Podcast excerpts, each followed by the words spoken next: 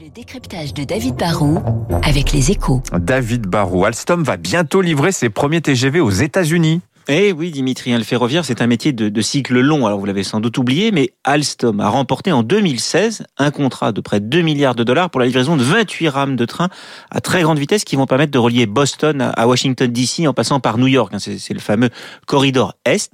Il y avait déjà un train sur cette ligne qu'on appelle le ACELA, mais c'était un train de la fin des années 90 qui a pris un petit coup de vieux.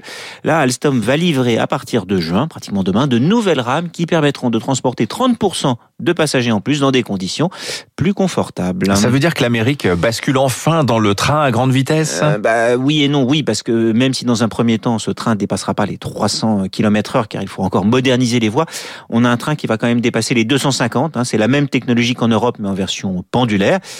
Mais non, le TGV ne va pas conquérir les États-Unis. Hein, cette ligne reste une exception, parce qu'il pourrait très bien y avoir aussi une ligne TGV euh, San Francisco-Los Angeles ou Houston-Dallas. Hein.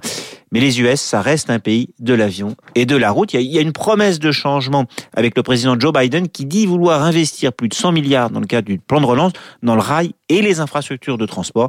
Mais ça ne reste qu'une promesse. cette commande, c'est en tout cas une bonne nouvelle pour la France.